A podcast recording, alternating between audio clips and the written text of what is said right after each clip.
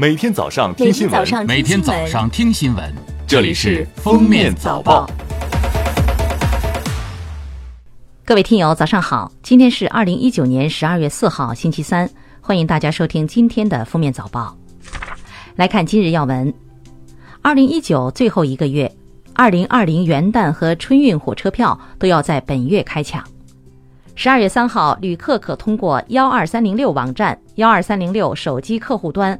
或拨打九五幺零五幺零五订票电话购买二零二零年元旦假期当日火车票。二零二零年一月十号将迎春运首日，十二月十二号开抢春运首日车票。十二月五号，北京二零二二年冬奥会和冬残奥会赛会志愿者全球招募启动仪式将举行。计划招募2.7万名冬奥会赛会志愿者，1.2万名冬残奥会赛会志愿者。整个招募工作将持续一年半时间，录用工作将于2021年9月30号前全部完成。中国地震台网正式测定，12月3号11时34分，在河北张家口市淮安县附近发生3.4级地震，震源深度13千米。十一时三十八分，在淮安县又发生二点九级地震，震源深度十五千米。有北京地区的网友表示有震感。民政部、中国银行保险监督管理委员会、国家市场监督管理总局十二月三号联合发布关于以养老服务名义非法集资、欺诈销售保健品的风险提示。近期，一些养老服务机构、企业打着养老服务、健康养老名义。承诺高额回报，以向老年人收取会员费、床位费，欺诈销售保健品等手段，实施侵害老年人合法权益的非法集资、传销等犯罪，给老年人造成严重的财产损失。近日，人力资源和社会保障部、国家医疗保障局印发《香港、澳门、台湾居民在内地参加社会保险暂行办法》，于二零二零年一月一号起施行。据工信部网站消息，近日，工信部发布《新能源汽车产业发展规划（二零二一至二零三五年）》征求意见稿。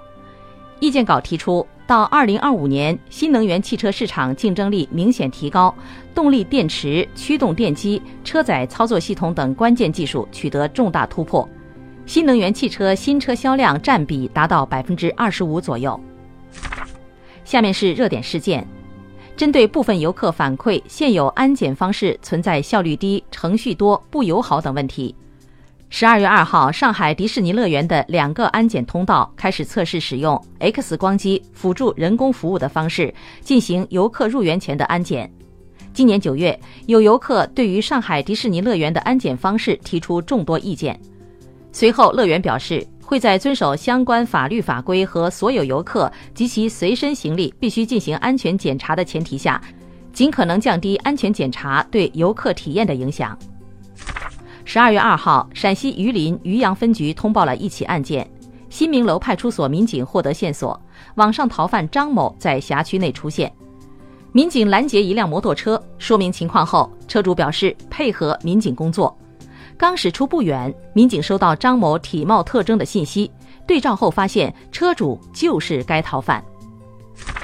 日前，上海市委组织部、市公务员局、中国上海自由贸易试验区临港新片区管委会决定，面向海内外公开招聘聘任制公务员五名，面向全国公开遴选和公开选调公务员三十名。其中，聘任制公务员实行协议年薪、一职一薪等工资政策，年薪为五十万到八十万元人民币。近日，江西省吉水县乌江镇发现一处史前遗址，将江西吉泰盆地的人类活动历史推前至距今五千年左右。遗址地处稻田中央，平面呈方形，高出周围稻田近五米，边长约一百二十米。遗址上四周有一圈高约两米的土原，断面可见堆筑痕迹。遗址外围有方形环壕，保存基本完好。去年，宁波一公司员工张某连续旷工三天，公司认为他严重违反公司的规章制度，向其出具了解除劳动合同通知书。张某认为公司解除劳动合同未事先通知工会，属于违法解除，于是向法院起诉。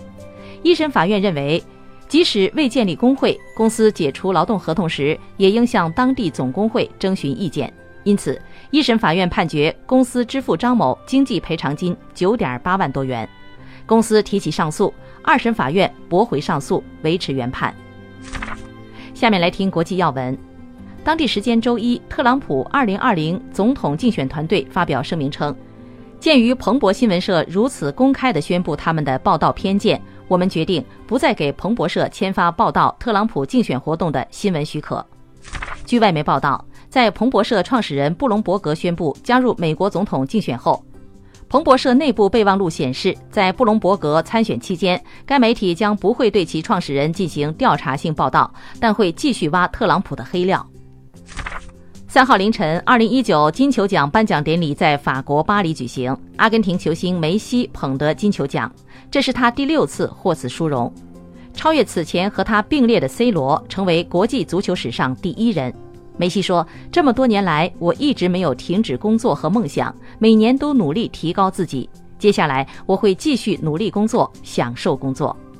感谢收听今天的封面早报，明天再见。本节目由喜马拉雅和封面新闻联合播出。